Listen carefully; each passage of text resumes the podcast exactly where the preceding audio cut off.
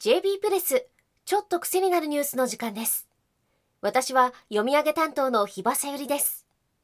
この番組では国内外の政治経済ビジネス安全保障などに強みを持つウェブメディア JB プレスが厳選した記事をお伝えするポッドキャスト番組です。今日の記事はドイツと日本の名目 GDP について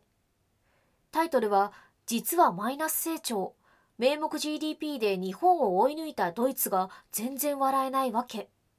書き手は三菱 UFJ リサーチコンサルティング副主任研究員の土田洋介さんです。すでに話題になっていますが、ドイツがドル建ての名目 GDP で日本を抜き、世界第3位の経済大国になったという話が報じられました。ドイツ連邦統計局が発表した2023年の名目 GDP 国内総生産は前年比6.3%と引き続き高い伸びを示しました今回の GDP 統計を受けて2023年の経済規模でドイツが日本を抜いたのは確実になりました。このニュースを日本経済の停滞や劣化と関連づける人も多いようです。もちろん日本経済が長期停滞にあるのは確かですがそれではドイツが順調かというと決してそうではありません。土田さんによると2023年におけるドイツのドル建て名目 GDP を成長要因価格要因為替要因の3つの要素で寄与度を分析すると名目 GDP の増加につながった主因は1に価格要因2に為替要因で成長要因の寄与度はマイナスだそうです。ここでいう成長要因とは実質 GDP の増減のこと。価格要因は GDP 価格指数の変動のことであり、為替要因は対ドルレートの変動のこと。つまり成長率が低迷する中での物価高と通貨安、ユーロ安によって名目 GDP が膨らんだという話です。高インフレ下の低成長とはすなわち典型的なスタグフレーションですから名目 GDP が膨らんで日本を追い抜いたとしても全然いい話ではありません土田さんはむしろ経済が不調だからこそ経済規模が増大したと指摘しています。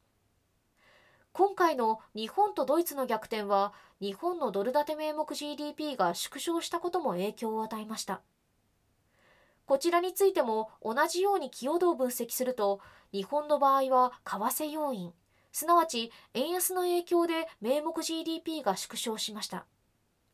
ここで比較している名目 GDP はドル建てですから円安ドル高になればドル建ての値は小さくなりますよねただ日本の場合は成長要因そのものの寄与度はプラスでしたそれにインフレの影響を示す価格要因もドイツに比べれば小幅にとどまっています。物価の影響を除いた実質 GDP で見ると日本経済は IMF 国際通貨基金の予測で2%増加しています。確かにドル建ての名目 GDP は縮小しましたが経済自体は2%で成長しているわけですから成長要因がマイナスだったドイツよりもはるかにマシです。もちろん日本が活力のある経済成長を実現していれば成長要因物価要因為替要因のいずれもがプラス寄与になってドル建て名目 GDP も増えたはずです。そう考えれば日本の状況も褒められたものではありませんがドイツに比べれば検討したということができるでしょう。実際ドイツ経済が置かれている状況はどんどん悪化しています。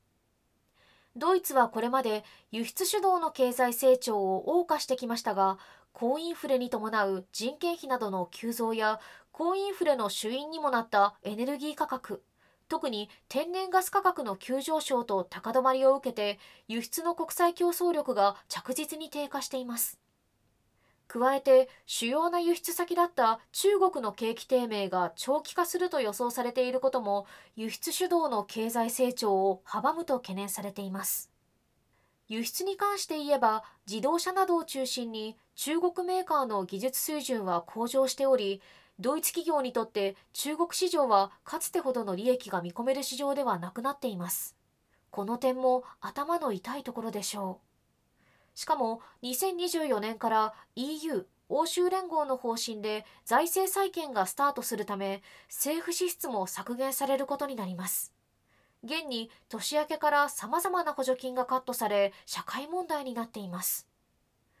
こうした状況を踏まえドイツ国内でも2024年の景気は持ち直すという楽観的な見方が後退していますそもそもドイツにとって1999年のユーロ導入は通貨の大幅な切り下げを意味しました